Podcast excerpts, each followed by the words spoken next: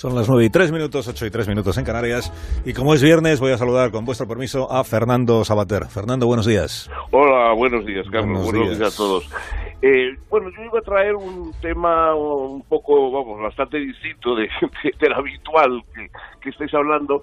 Eh, sobre esa, ese eh, retroceso de la editorial Galimar que se había dispuesto a editar los panfletos antisemitas de Luis Ferdinand Seguín eh, como sabéis, uno de los mm, grandes novelistas del siglo pasado. Quizás su libro Viaje al confín de la noche es una de las diez novelas más importantes, más extraordinarias que se escribieron en, el siglo XX.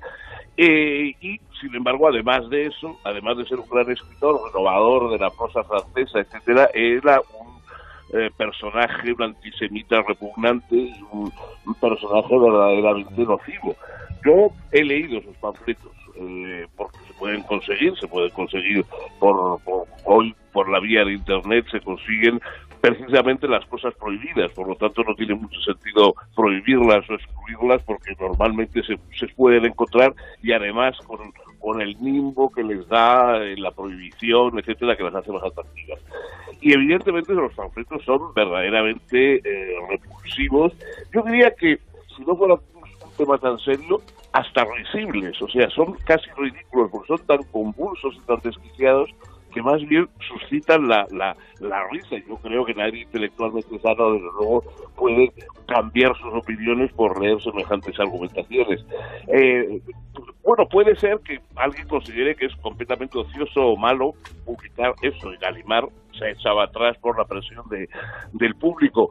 Pero yo pregunto si es posible entender realmente el siglo XX la obra de un, pensador como ese sin ver esa mezcla de lo mejor y lo peor que se da en el siglo.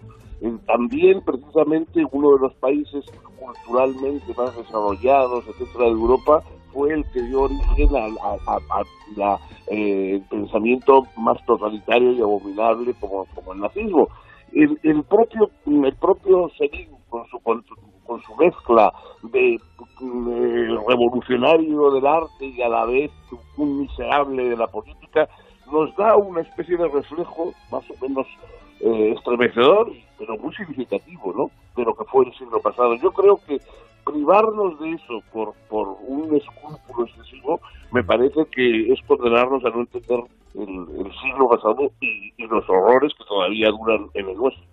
Interesante.